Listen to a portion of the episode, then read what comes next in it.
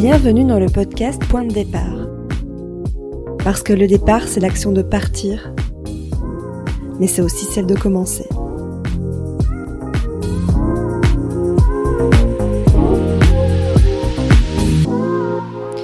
Hello people, c'est moi. Je suis de retour pour vous jouer un mauvais tour. Et oui, ça y est, premier solo épisode, genre officiel. Alors, par quoi commencer? Déjà vous expliquer pourquoi est-ce que j'ai pas encore fait de solo épisode.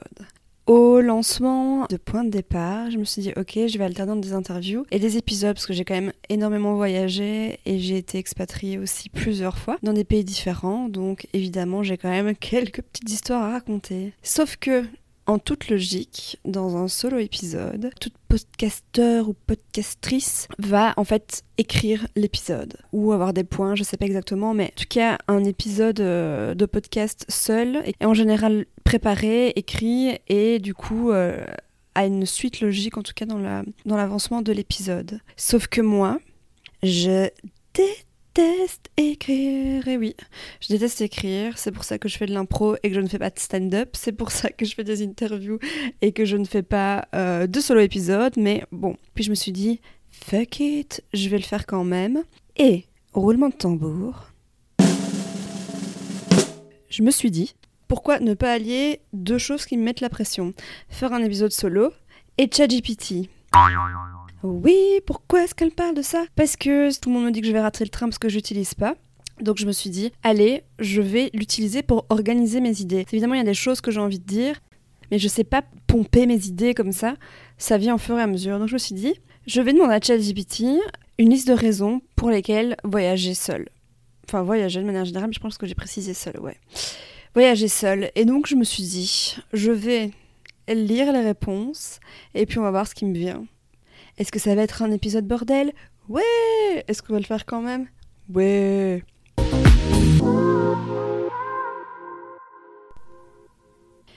Alors, reprenons notre petite réponse. Donc concrètement, j'ai posé la question, donne-moi des raisons de partir vivre à l'étranger et donne-moi des raisons de voyager seul. Donc j'essaie de faire un petit peu la différence entre le voyage, euh, je veux dire, plus... Euh, le voyage, je dirais, plus de loisirs et, euh, et vraiment l'expatriation qui pour moi sont quand même deux choses différentes.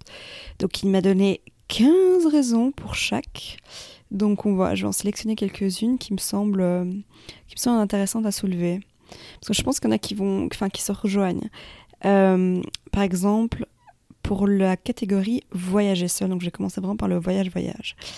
Il y a la première réponse, c'est indépendance totale. Et c'est vrai quand on voyage seul, c'est vachement plus facile, je trouve, de s'organiser et de pouvoir en fait faire tout ce qu'on a envie de faire. D'accord?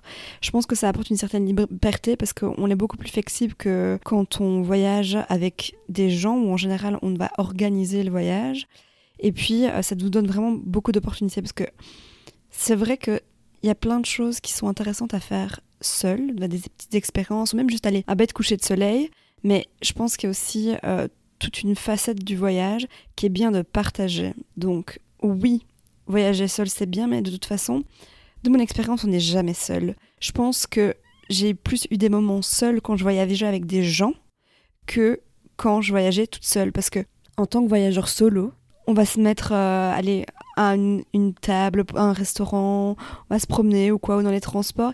Il y a toujours, toujours, toujours quelqu'un qui vient nous parler. Et c'est vrai qu'entre voyageurs seuls aussi, on va plus facilement connecter, se retrouver et partager des moments.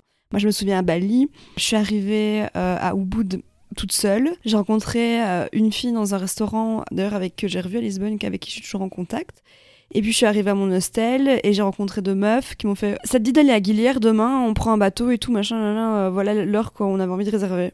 Ok, je me suis barrée, euh, j'ai pas cherché euh, midi à 14h parce que je faisais tout au, jour le jour. Ça me permettait d'être beaucoup plus flexible et de pouvoir vraiment vivre des expériences comme ça, avoir des rencontres complètement spontanées et, et ouais, avoir vraiment le champ des, le champ des possibles. Après, c'est vrai que quand on voyage solo, ça aussi c'est downside parce que des, fois on peut se sentir un peu seul. Il y a des choses quand même qui sont plus sympas à partager. Euh, allez, on peut aller boire un verre tout seul, euh, c'est sympa. Bah, bon, aller boire des verres tout seul tout le temps, c'est pas ouf. Euh, même un restaurant, etc., des petites expériences, il y a des moments quand même, surtout quand on voyage, qui sont chouettes à partager. Et puis, ça implique aussi d'autres choses, c'est-à-dire qu'on se sent moins en sécurité. C'est quand même plus sympa de se dire, ok, je suis avec un groupe de personnes ou quoi, quand on arrive super tard le soir, qu'on doit prendre des bus de nuit, des bateaux, des choses comme ça, quand on a des imprévus sur le trajet, ou quand on, voilà, on est dans un pays où on parle pas la langue, etc. C'est toujours rassurant d'avoir quelqu'un qui est avec soi. Déjà, pour un sentiment de sécurité de manière générale, mais aussi on, peut s'aider à essayer de comprendre bah, où est-ce qu'on doit aller, quel bus on doit prendre, etc. Je pense surtout à l'Asie où c'est quand même vachement plus compliqué de s'y retrouver. En tout cas, peut-être moins maintenant parce que c'est quand même assez touristique, mais euh, à l'époque, je vous parle pas de genre euh, voyager en Espagne, quoi. C'est quand même relativement simple, mais quand on est perdu au plein milieu de l'Asie, dans des endroits un peu ruraux. Par exemple, moi je me souviens d'une histoire où on prenait un bus de nuit, mais j'étais pas toute seule, hein. j'étais avec ma copine Megan. Je sais plus où on allait. Je pense qu'on allait de Hanoï à, je sais plus, euh, un petit patelin, euh, voilà, une nuit de route. Sauf que, à la base, on avait réservé un bus de nuit pour aller de Hanoï à je sais plus où. Et voilà, c'était, il y avait one way, c'était la destination. Sauf qu'en fait, genre à 3h du matin, on nous a tous réveillés, on nous a fait descendre du bus, donc sans nous communiquer rien parce que le chauffeur, etc., ne parlait pas anglais. Et en fait, euh, il nous a, juste dit de rester là, qu'il y avait un autre bus qui allait venir. Il y a effectivement un autre bus qui est venu, mais genre une heure ou deux après. Et euh, il nous avait vraiment déposé au milieu de nulle part. Mais quand je dis au milieu de nulle part, c'est-à-dire que on s'est réveillé vraiment la tête dans le cul, euh, genre à 3 heures du mat. On a pris nos sacs, on est sorti, on ne savait pas où on était. Donc je, remets quand même les choses en contexte, c'est qu'on n'avait pas. De... Moi je crois pas que si j'avais un iPhone, on n'avait pas internet, on captait rien, enfin on avait même à, peine du réseau et tout. Enfin c'était pas genre on regarde sur Google et on sait tout, tu vois. C'était donc 3 heures du mat, on est avec 2-3 personnes qu'on reconnaît du bus, etc. On se dit ok, il y a quand même, euh, voilà, on reconnaît quand même des gens. Il y en a qui partaient dans une direction, il y en a qui restaient, mais on comprenait pas c'était quoi la différence. Et donc on, a, on, est resté là, on a dit rester, on a attendu 2 heures et un autre bus qui est venu, on est arrivé à destination. Mais ça déjà, méga stressant parce qu'on savait pas du tout euh, ce qui allait se passer. On est en pleine nuit, donc on peut même pas bouger. Il y avait rien de chez rien autour de nous. Et euh, on peut pas communiquer avec les gens qui avaient autour de nous parce que c'était principalement des locaux. Et voilà. Donc ça, on était à deux, donc c'était rassurant. Mais tout seul, c'est vraiment pas fun. Donc voilà, je pense que ça a ses avantages. Je pense que les voyages seuls, c'est vraiment quelque chose à expérimenter, que ce soit sur de la longue durée ou de la courte durée, genre un city trip. Mais effectivement, euh, c'est aussi super chouette de pouvoir partager un voyage, des moments, ça peut être des moments aussi du voyage à deux.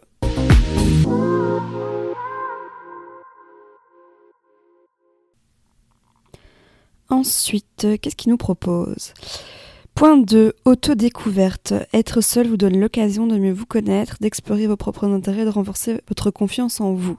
Ah ben, ça c'est clair, ça c'est clair. Je pense qu'il n'y a pas mieux que de partir seul pour se connaître, apprendre à se connaître, euh, voir un peu ses, intérêts et ses réactions en dehors de, de, l'espèce de microcosme dans lequel on évolue, en dehors du regard que les autres peuvent avoir, que ce soit la famille, les amis, etc., dans, dans l'endroit où on a grandi ou dans tout cas dans l'endroit où on évolue à un moment T. Ça permet aussi de voir, de tester, d'évoluer et d'apprendre à être résilient. Parce que euh, évidemment les débuts. Moi, je me souviens des premiers voyages que j'ai fait toute seule.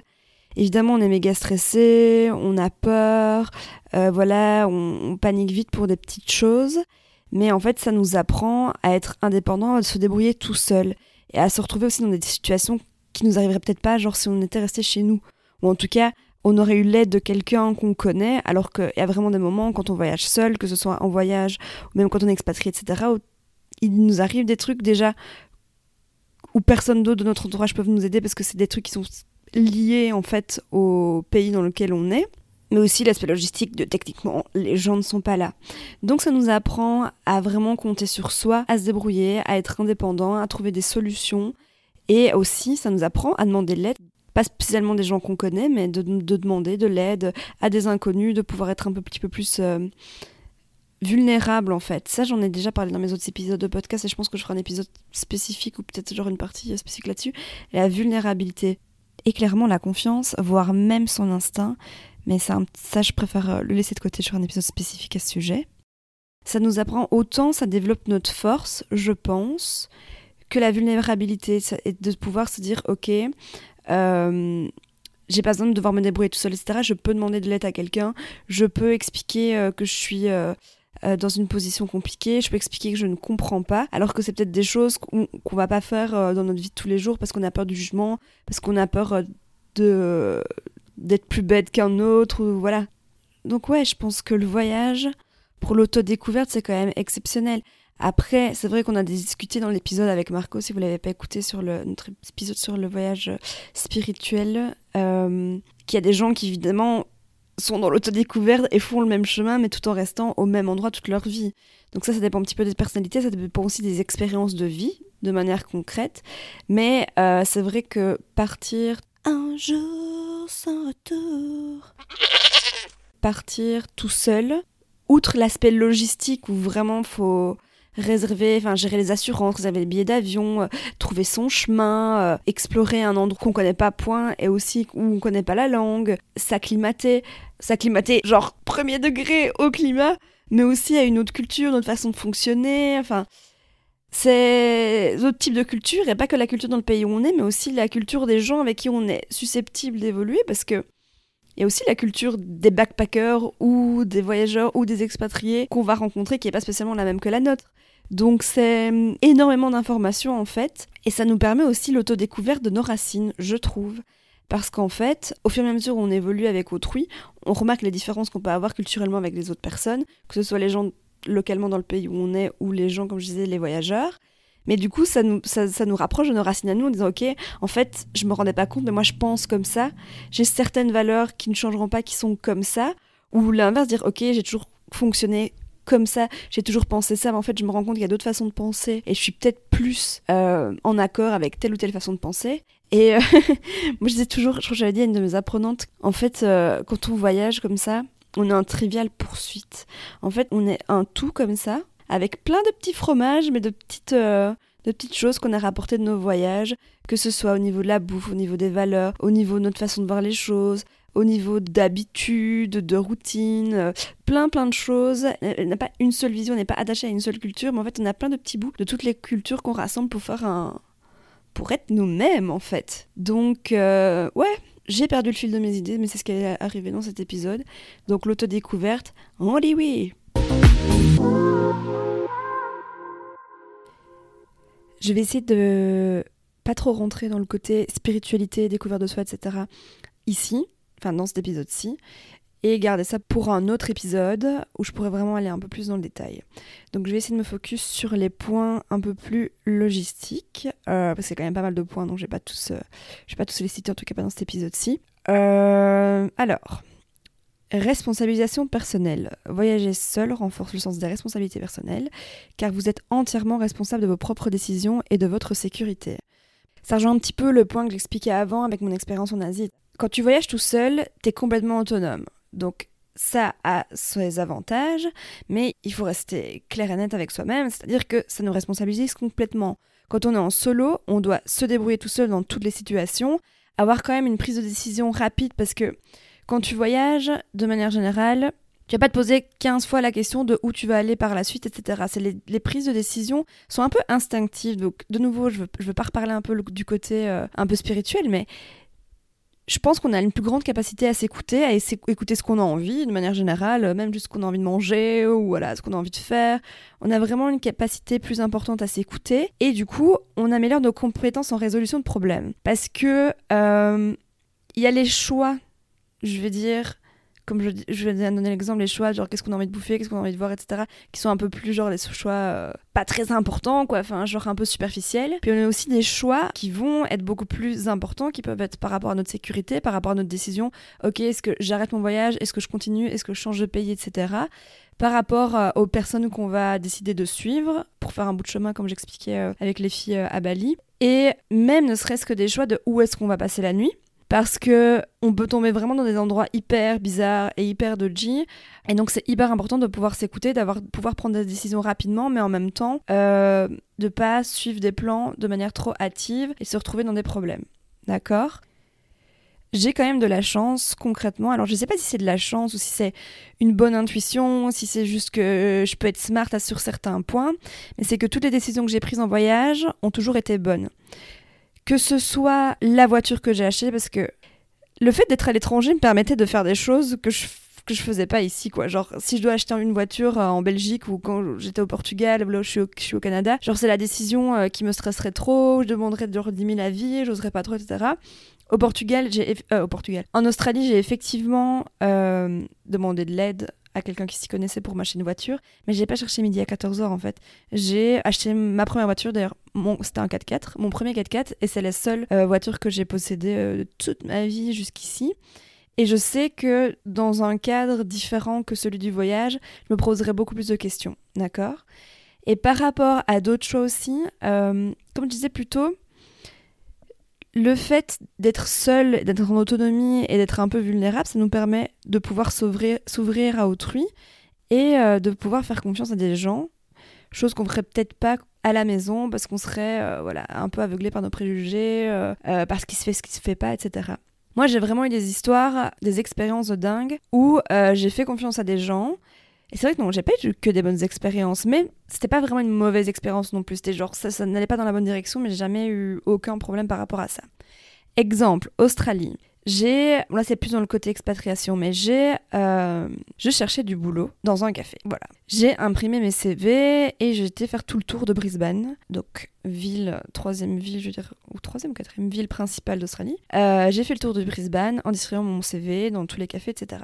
Et dans les premiers cafés où j'ai, euh, où j'ai distribué mon CV, j'ai rencontré un mec plus âgé. Je saurais même plus dire comment il s'appelait. Je bug là.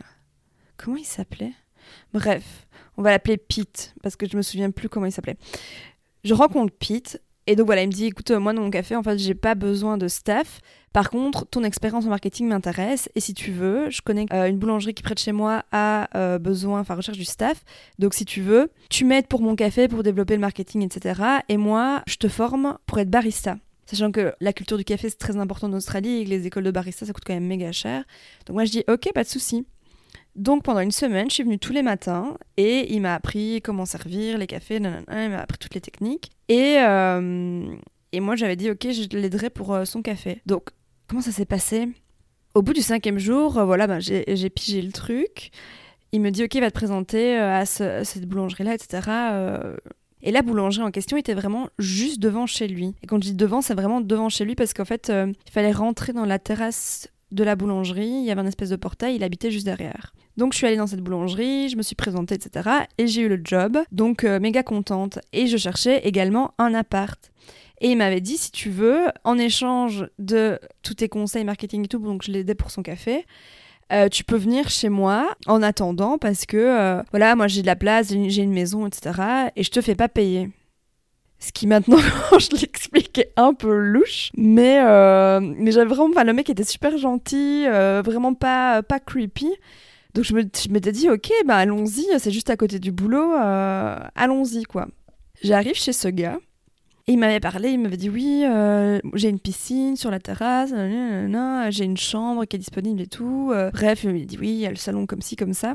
Ok, j'arrive chez lui et il n'y avait rien. Il y avait une piscine sur la terrasse. C'était une piscine gonflable, à moitié dégonflée et vide. La chambre dans laquelle je dormais, il y avait juste un lit avec un matelas et rien d'autre. Donc j'ai passé une nuit là, j'ai dormi dans, dans mes serviettes de bain, mes essuies pour mes auditeurs belges. Et il y avait genre deux chaises dans, la, dans le living room. Et c'est tout. Donc je pense que le mec avait des soucis d'argent, je sais pas, s'il y avait un truc euh, chelou. Et j'étais là, bon, ok. Le truc positif, c'est que euh, il n'était pas creepy, donc j'avais pas peur pour ma sécurité, mais j'étais là, ok, je ne vais pas rester là, quoi. Je me souviens encore, Émilie, si tu m'écoutes, que je t'ai appelé ce jour-là et, euh, et qu'elle à mes fins, il faut que tu partes. donc voilà, le lendemain, moi je commençais à bosser, donc je descends au café. Il y avait une fille qui travaillait là que j'avais pas encore rencontrée, donc je discutais avec elle. Elle me dit voilà, je suis Jasmine, etc. Ah, tu vas bosser ici, ta ta ta ta. Donc je lui explique un peu la situation et je dis bah oui, je dors, euh, je dors chez Pete derrière. Et là, elle me regarde, me fait euh, non, tu ne vas pas dormir chez Pete. Elle me dit elle me dit Je finis à 19h, prends tes affaires, attends devant, devant euh, la boulangerie, je viens te chercher avec mon copain, tu vas vivre chez nous. Et c'est comme ça que j'ai rencontré une de mes amies, qui est toujours mon amie actuellement, qui n'écoutera sûrement pas ce podcast aussi parce que ce n'est pas sa langue maternelle, mais euh, avec qui je fais un petit shout-out parce que ça a été une de mes meilleures expériences en Australie, c'est d'aller vivre chez elle parce que j'ai vraiment expérimenté la, la confiance pur et dur. C'est ce que j'ai. En fait, c'est exactement de la même façon dont j'ai agi avec Pete, chez qui j'étais juste avant, et qui m'a fait aucun mal en soi. C'est juste que la situation était hyper chelou. Donc voilà, je l'ai remercié. Je dis mais en fait, euh, je peux pas rester là. Donc j'ai vécu chez Jasmine pendant deux, trois semaines avant de trouver, euh, de trouver un appart. Et puis, euh, on, a, on est resté très proches. elle a dû rentrer en Belgique pour l'enterrement de son grand-père. Bref, et genre, c'est moi qui me suis occupée de son chien, etc. Enfin, il y a vraiment une relation de confiance qui s'est tissée tout de suite alors que cette personne, je ne la connaissais ni d'Ève ni d'Adam, quoi. Et pareil, enfin, elle ne me connaissait pas du tout et elle m'a invité chez elle, à vivre chez elle euh, le jour même où elle m'a rencontrée. Donc c'est vraiment ce genre d'expérience qui est hyper intéressante quand on voyage. Et il faut vraiment écouter son instinct. Je pense que c'est vraiment la, la conclusion de cette partie-là. Je sais même plus c'était quoi le début du point. Je pense que c'était ouais, l'autonomie, la responsabilité, euh, ouais, la responsabilité personnelle. Donc il faut pouvoir se faire confiance de manière générale et je dirais se faire confiance de nouveau d'un point de vue addition, mais aussi d'être un peu Enfin, de réfléchir, on doit analyser très vite les situations, je pense qu'on va dire comme ça. Prise de décision rapide. Il faut très vite analyser les situations, analyser les gens. Alors évidemment, dans la plupart des cas, on ne peut pas savoir à l'avance ce qui va se passer mais il y a un côté quand même euh, il y a un côté quand même analytique en disant ok si je vais par là si je vais dans ce pays là si je prends ce job là quelles sont les conséquences positives ou négatives concrètement? Et vous allez me dire bah, dans, la, dans la vie de tous les jours qu'on voyage ou qu'on voyage pas c'est comme ça aussi oui mais je pense qu'il y a on va beaucoup plus prendre en compte la vie des autres quand on est dans notre quotidien de 1 c'est positif et négatif à la fois. Et je pense qu'il y a aussi, on a plus le temps de se poser quand on est dans notre quotidien. Je pense qu'il y a quand même un côté genre de prise de décision rapide où on doit vraiment faire nos choix de manière quick, simple et efficace. Et, euh, voilà.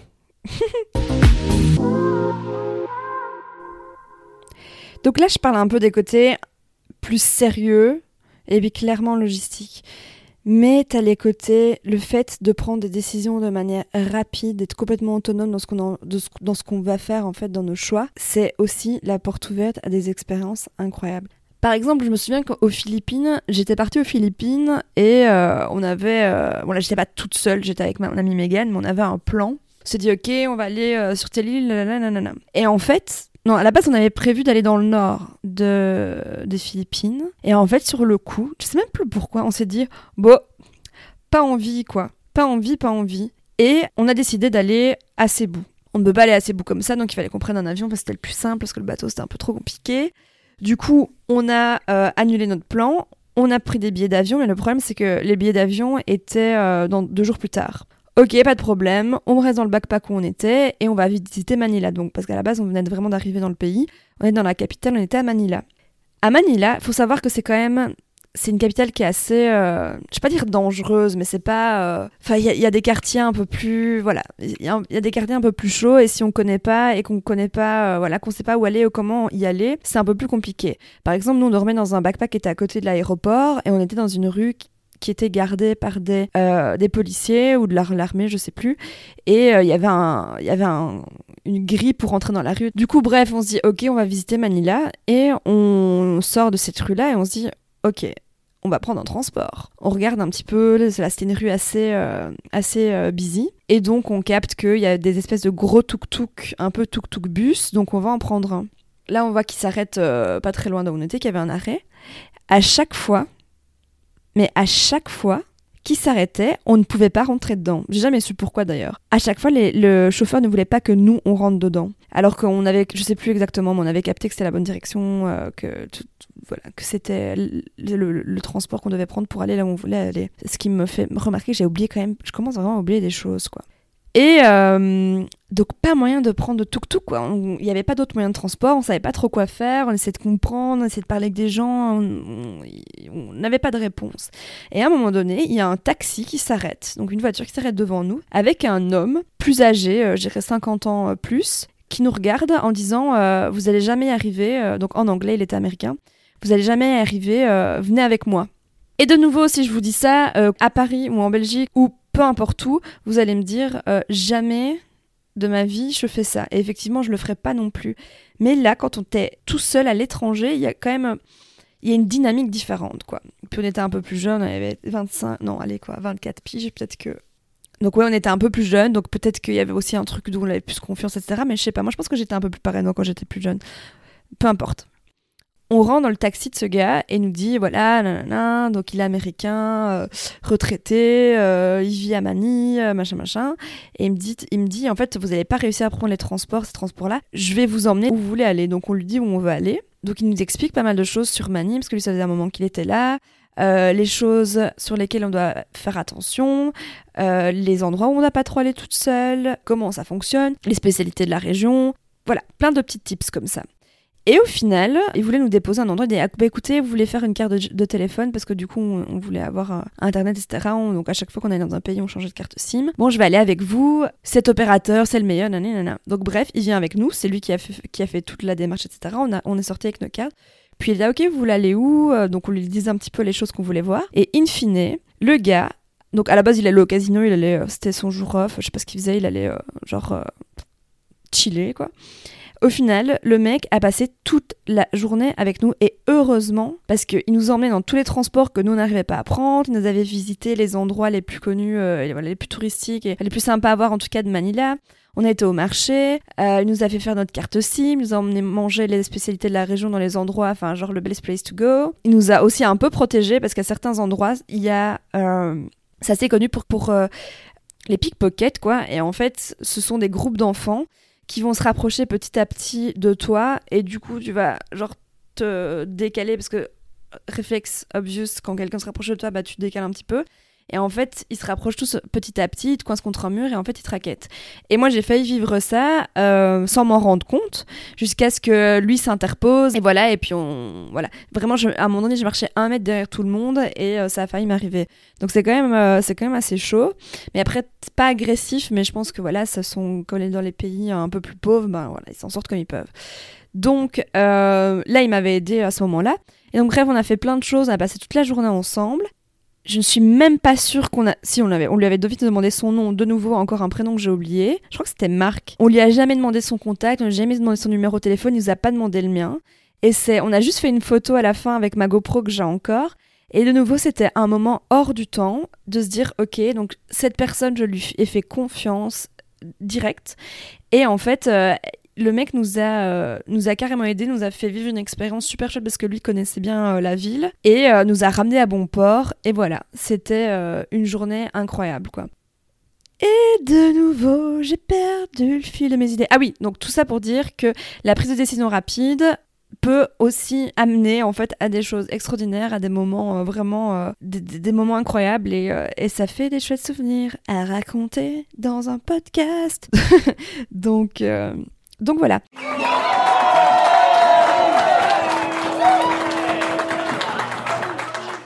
Je pense que je vais m'arrêter là parce que dans la liste de ChatGPT, il y a 15 points, mais j'aimerais bien, je vais pas faire un podcast de 4h30, il y a certains points que j'aimerais bien euh, regrouper, comme ici c'était un peu plus l'aspect logistique, autonomie, etc. J'aimerais bien faire un, un, épisode plus sur l'aspect spirituel et un épisode plus sur le côté relation, où là j'ai aussi pas mal de choses à dire. Surtout qu'en plus, j'ai quand même une piste audio dans cet épisode qui s'appelle Chèvre. Euh, donc bien moins que ça parte complètement en sucette. Du coup, on va s'arrêter là. En tout cas, j'espère que ça vous a plu pour un premier euh, solo épisode. Je vous remercie beaucoup de me suivre et de m'écouter, tout ça, tout ça. N'hésitez pas évidemment à partager à un maximum de personnes, à mettre 5 étoiles sur Spotify pour que je devienne riche et célèbre. Et voilà. À bientôt